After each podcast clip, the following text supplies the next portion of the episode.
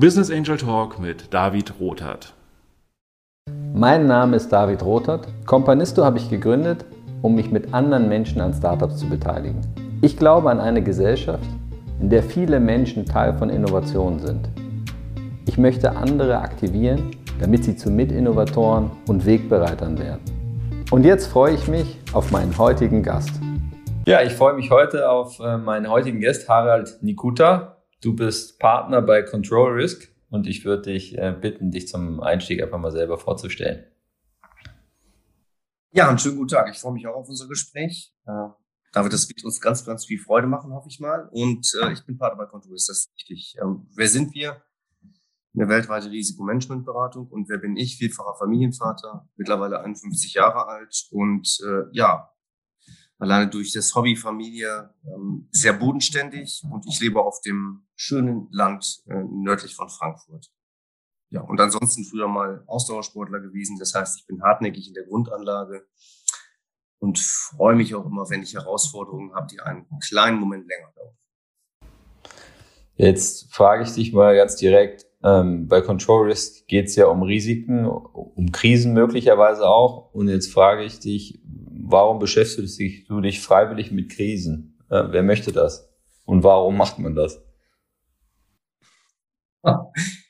Ja, also erstmal, was ist überhaupt eine Krise? Eine Krise ist ein Moment, in dem es um die Existenz geht. Und ähm, deswegen sind nicht alle oder nur wenige dieser herausfordernden Momente sind tatsächlich Krisen. Was ist das Interessante daran? Naja, es geht um die Wurst. Und das sind Fälle, die wichtig sind. Und ich bin gerne dann da, wenn es schwierig wird. Und aus dieser Grundanlage heraus ähm, interessieren mich diese Momente ganz besonders. Auf der anderen Seite gibt es auch wenige Menschen, die in den Momenten hilfreich zur Seite stehen können. Und diese Kombination, mein Interesse, auf der anderen Seite ein Bedarf und das in einem Kontext von wenig Optionen, wenig wirksamen Optionen, das ist einfach eine wunderbare Ausgangslage. Und ich bin ansonsten jemand, der gerne ein hohes Maß an Intensität hat. Und das haben wir in den Krisenmanagement-Aspekten. Aber die gute Nachricht ist, wir beraten vor allen Dingen auch präventiv. Das heißt, damit die Menschen in den Momenten die richtigen äh, Abläufe, Prozesse, manchmal auch Werkzeuge zur Hand haben und einfach die äh, ja, richtigen Verhaltensweisen an den Tag legen. Denn wenn wir ständig diese hohe Intensität hätten, ähm, da würde mir auch irgendwas durchbrennen. Das würde ich kaum ertragen. Also es muss in gewissen Amplituden stattfinden. Ich meine, die Prävention, das hört sich ja immer gut an und es ist auch total einleuchtend, äh, präventiv zu arbeiten. Ist das denn nach deiner Erfahrung, dass das viele machen oder machen das nur diejenigen, die mal so eine richtige Krise hatten und dann ähm, ja vielleicht sich überlegen, dass sie das in Zukunft gerne vermeiden würden? Naja, der Gesetzeskontext ändert sich ja gerade und das heißt, mehr und mehr müssen das. Viele müssen es heute schon oder sollten es tun. Also sie wissen es nicht, weil sie sich nicht entsprechend erkundigen, dass sie es müssten, aber äh, das wird mehr und mehr kommen. Tatsächlich, und da muss ich dir traurigerweise zustimmen, gibt es viel, ich nenne das gerne fallinduzierte Prävention. Da müssen also einmal die Zähne raus, damit man weiß, beim nächsten Mal, das will ich nicht, weil dann ist auch teuer, dann sind es die Ersatzzähne. Aber die wenigsten gehen proaktiv äh, hin und sagen, uh, ich bereite mich mal auf den ernsthaften Moment vor, wenn es dann wirklich um die Wurst geht oder ums Leben. Ähm, es ist ein Thema, das ist definitiv out of comfort. Und da bewegen sich die meisten ungern. Außerdem ist es ein wichtiges, nicht dringendes Thema und das kennen wir, das wird gerne geschoben. Ah, musste ich auch noch mal so eine C-Aufgabe. Ähm, ja, und da gibt es einige wenige, die tun das tatsächlich sehr vorausschauend. Äh, das sind aber die, die die Fähigkeit haben, aus den Erfahrungen anderer zu lernen. Und die das mal gesehen haben, wie blöd da einer am Wegesrand steht, der dann vorne äh, eben alle Zähne verloren hat, die sagen, hm, könnte mir ja auch mal passieren, ich überlege mir mal was, dass das auf keinen Fall eintritt. Ähm, also es gibt so verschiedene Gruppen, die der Pfiffigen, die die Erfahrungen anderer sehen und adaptieren, die, die dann ähm, leichteste Anlässe nehmen zu sagen, ui, jetzt habe ich einen ersten Vorgeschmack gekriegt, ich bereite mich mal gut vor. Dann die, die sagen, okay, ich habe einmal gespürt, wie es ist, habe glücklicherweise überlebt und äh, weiß jetzt auch für die Zukunft. Und dann gibt es ganz, ganz, ganz viele, die melden sich dann sagen, ich glaube, ich habe ein Problem. Und äh, ja, vielen können wir helfen, nicht allen. Kannst du denn mal ein bisschen beschreiben, in welchen Fällen ihr, das sind ja vor allem Unternehmen, glaube ich, äh, die, die ihr beratet, welche Art von Krisen äh, steppt ihr typischerweise rein und helft?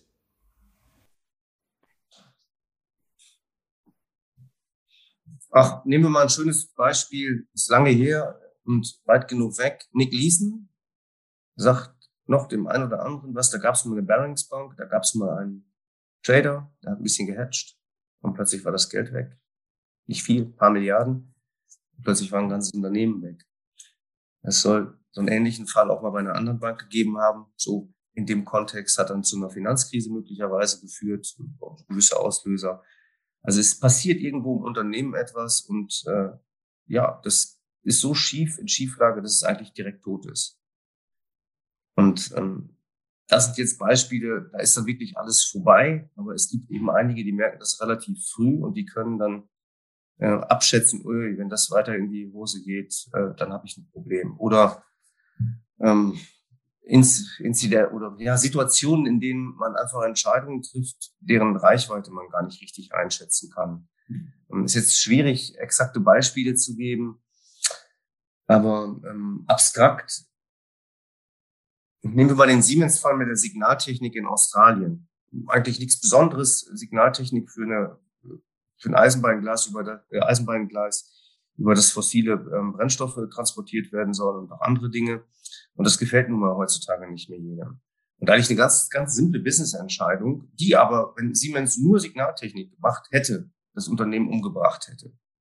Weil plötzlich kommt man aufgrund von Aktivisten und Social Shitstorms und so weiter in ein Fahrwasser, dass man überhaupt gar keinen Anpack mehr an seine Fragestellungen kriegt. Und plötzlich äh, von Seiten der Kunden ja, äh, auch nicht mehr mit Aufträgen beglückt wird. Das hält dann so lange an, bis man tatsächlich weg ist oder dass diese Lücke von anderen ausgenutzt werden. Anderer Moment, etwas präsenter, Dieselgate. Ja, eigentlich eine ganz banale Geschichte. Voraus all Gehorsam in guter deutscher Unternehmenskultur. Das kennen wir noch aus anderen Zeiten. Ähm, und äh, tja, und noch ein paar andere Sachen, auch vielleicht ein bisschen kriminelle Energie, aber hat sich ausgewachsen, ist in einem ganz doofen Moment gekommen. Und ähm, da muss man schon eine Menge gegensteuern, dass das nicht umbringt. Da muss schon eine Menge passieren. Und wenn man sich das mal überlegt, was das das Unternehmen gekostet hat, unterm Strich Vollkosten 25, 30 Milliarden, das, das überleben nur wenige große. Fast alle Unternehmen weltweit wären daran gestorben. Nur Volkswagen ist so groß, dass es das überlebt hat.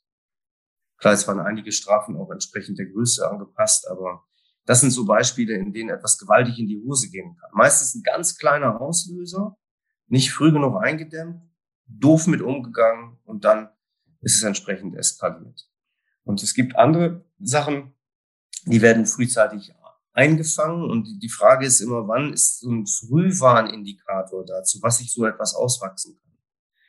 Ja, wer, wer, wer so im Garten unterwegs ist, jetzt gerade vielleicht auch zur Sommerzeit, es gibt gewisse Kräuter, die nennen wir Unkräuter, wobei es ja kein Unkraut gibt, aber Kräuter, die irgendwann ganz bisschen da sind und dann dreht man sich 20 Minuten um, es regnet dreimal und plötzlich ist das ganze Beet voll. Schachtelheim ist sowas.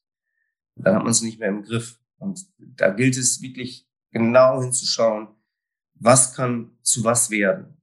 Es ist selten dieser eine große Einschlag wie der Meteor auf die Erde. Es ist häufig ähm, ein, ein Auslöser und dann kommen ein paar ganz blöde Umstände zusammen.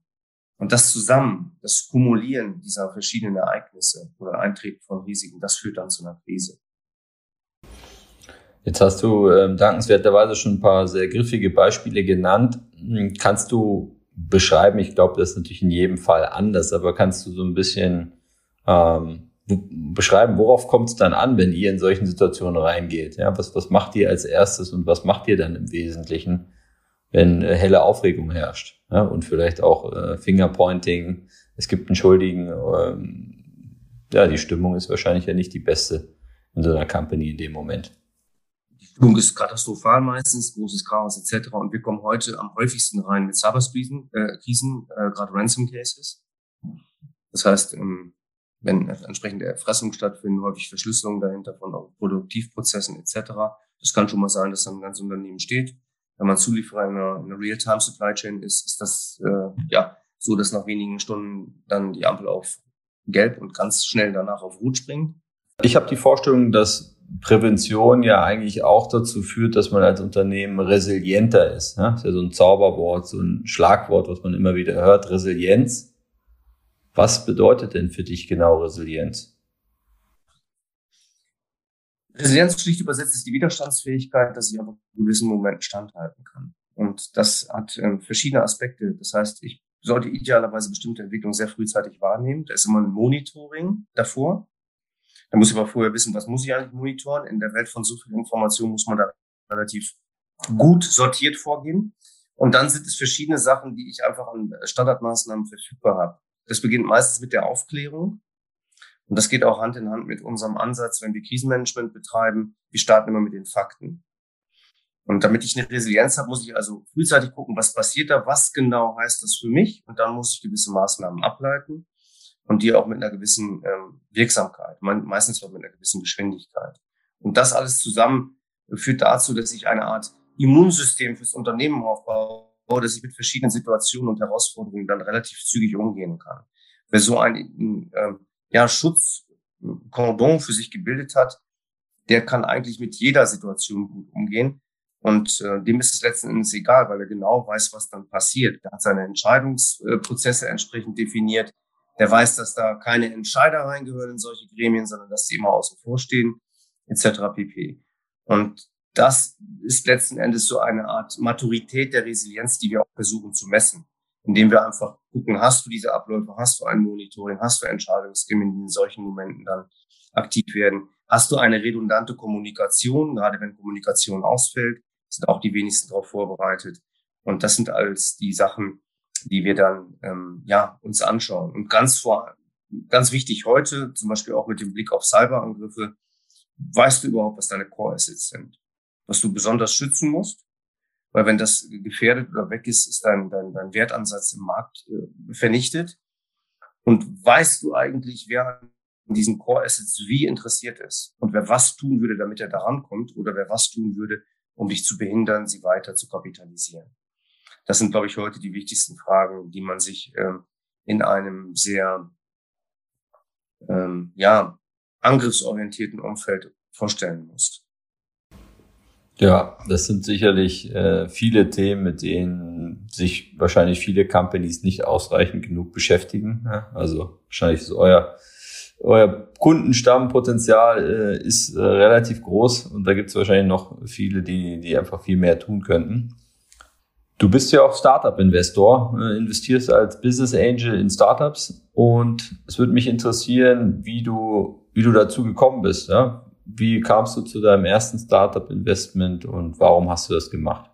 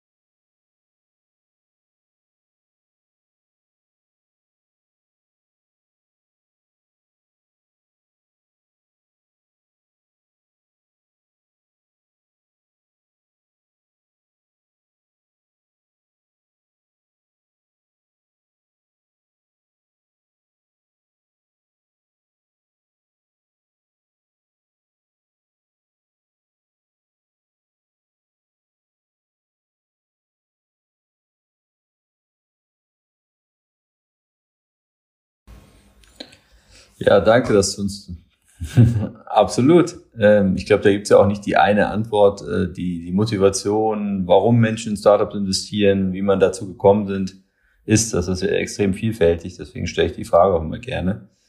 Jetzt hast du erzählt, dass du ähm, ja sehr, sehr viele Startups, Gründerteams gecoacht hast.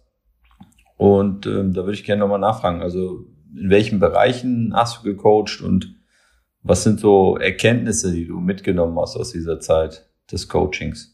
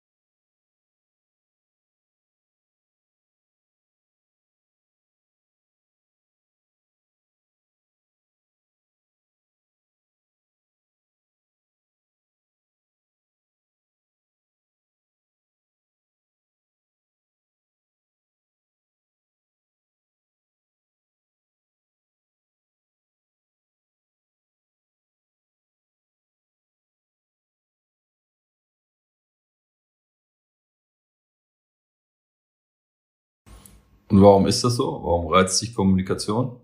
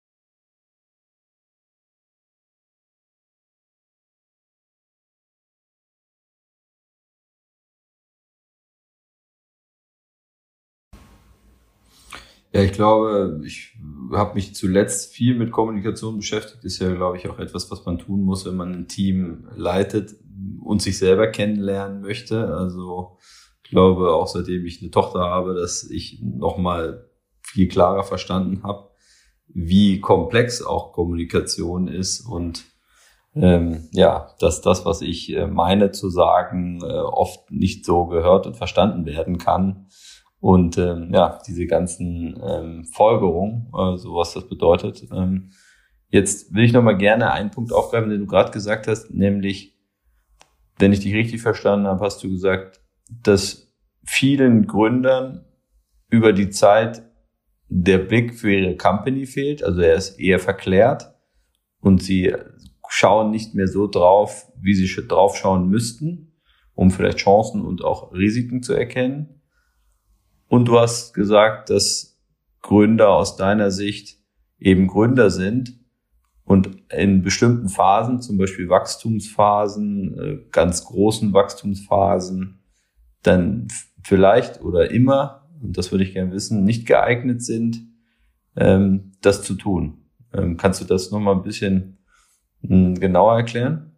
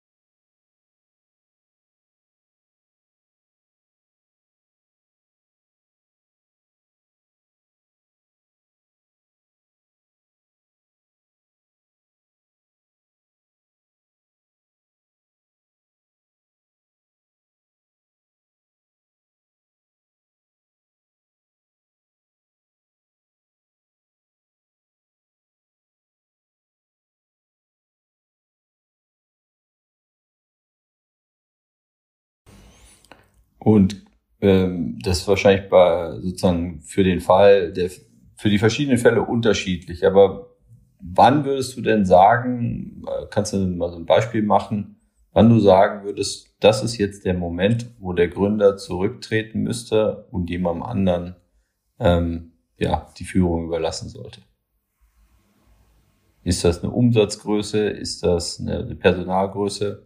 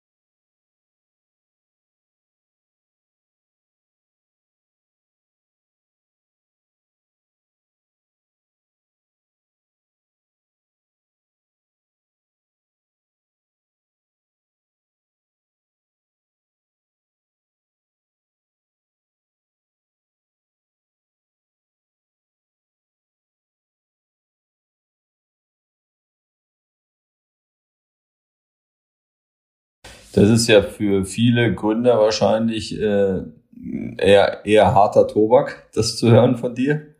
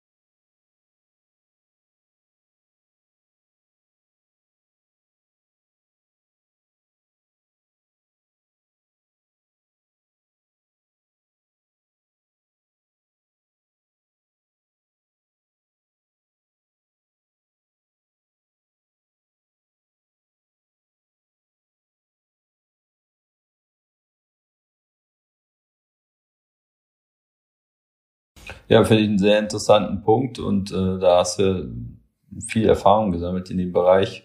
Erfahrung ist jetzt auch für mich das Stichwort. Was, was sind denn so typische Erfahrungen in deinem, in deinem Coaching von, von Gründern? Was hast du da erlebt? Was siehst du gewisse Patterns?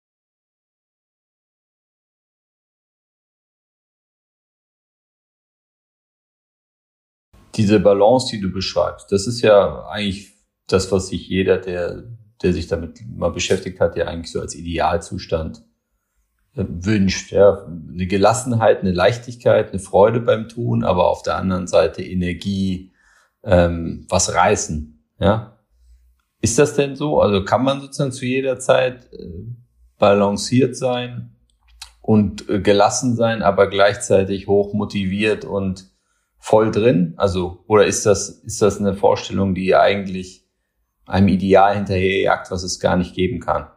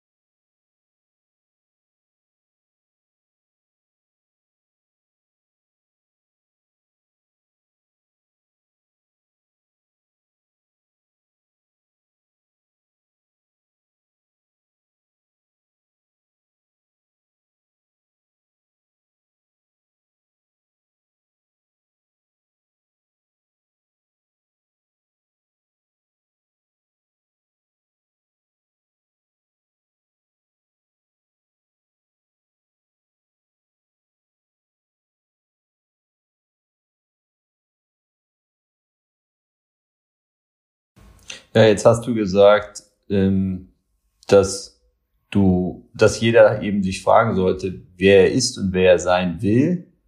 Für meinen Eindruck hat das sehr damit zu tun, dass man, sage ich jetzt auch sehr bewusst, man ja auch, um das zu erfahren, erstmal fühlen muss. Also wie fühlt er sich gerade oder wie fühle ich mich gerade und wie will ich mich vielleicht fühlen?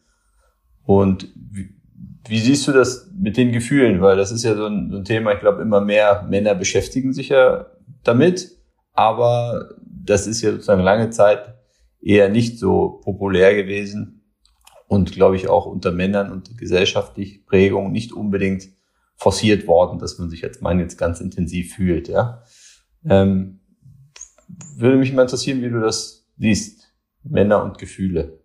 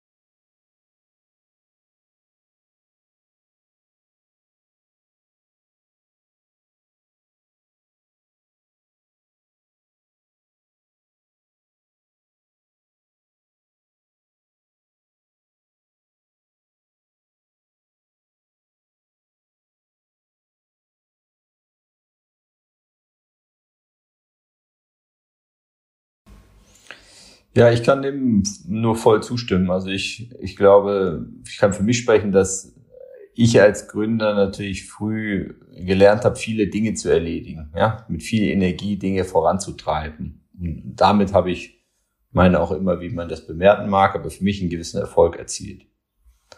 Und das ist aber ein aufwendiges Verhalten, auch ein energetisch aufwendiges Verhalten. Und wenn ich mich sozusagen frage, bin ich in Balance, dann weiß ich, dass wenn ich das immer so mache und ständig anwende, dass diese Balance irgendwann nicht mehr besteht. Und das ist sozusagen rational erkannt und verstanden. Aber jetzt ich gemerkt habe, dann zu sagen, ich, gut, ich, ich, ich brauche ein paar mehr Ruhepausen, ich entspanne. Natürlich kann ich Sport machen und rumrennen, entspannt mich auch, aber ich habe es mir dann, sage ich mal, ein bisschen härter gegeben und habe gesagt, ich, ich setze mich morgens hin und trinke sozusagen mal 30, 40 Minuten einfach einen Kaffee und tue nix. Sozusagen.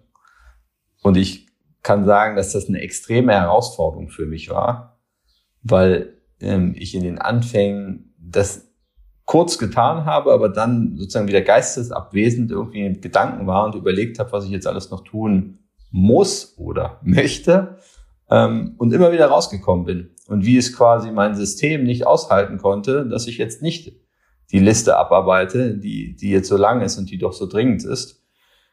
Und dass ich das einfach lernen musste, dieses Verhalten. Und dass es ein ganz, ganz langer, langsamer Weg ist, diese Spielart beherrschen zu können. Jetzt möchte ich es nicht mehr missen. Ja, ich bin ein deutliches Stück vorangekommen.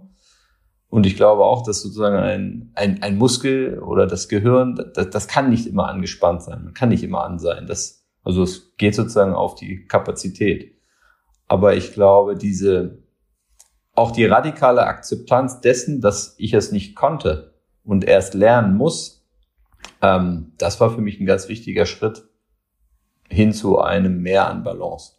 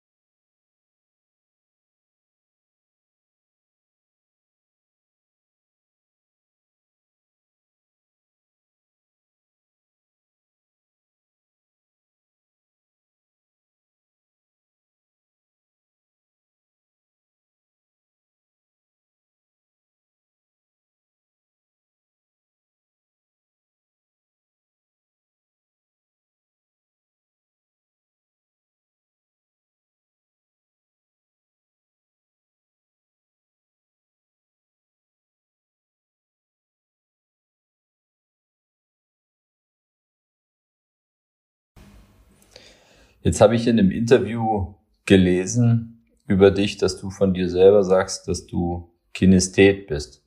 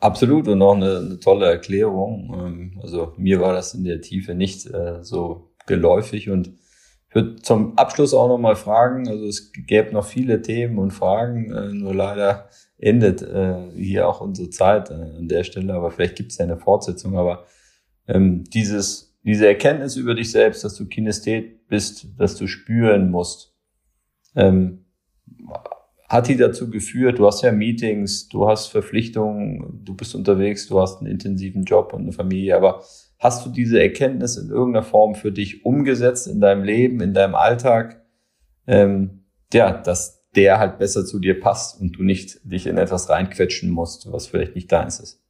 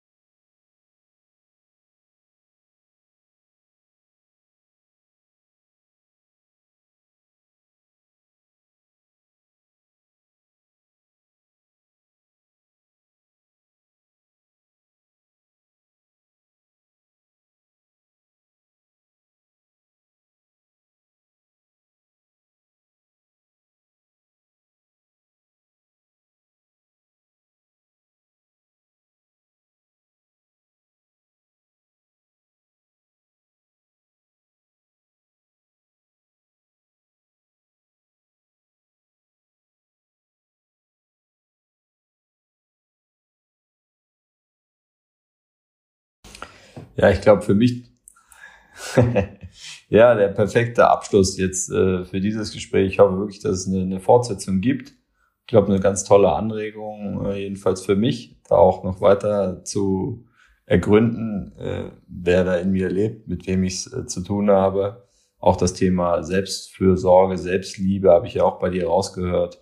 Ähm, ja, ich glaube, viele große Themen und die aber einen ganz großen Unterschied dafür machen, wie man so sein Leben verbringt am Ende. Ähm, und deswegen nochmal ganz herzlichen Dank an dich, Harald, und hoffentlich dann in der Fortsetzung ähm, die nächste Runde.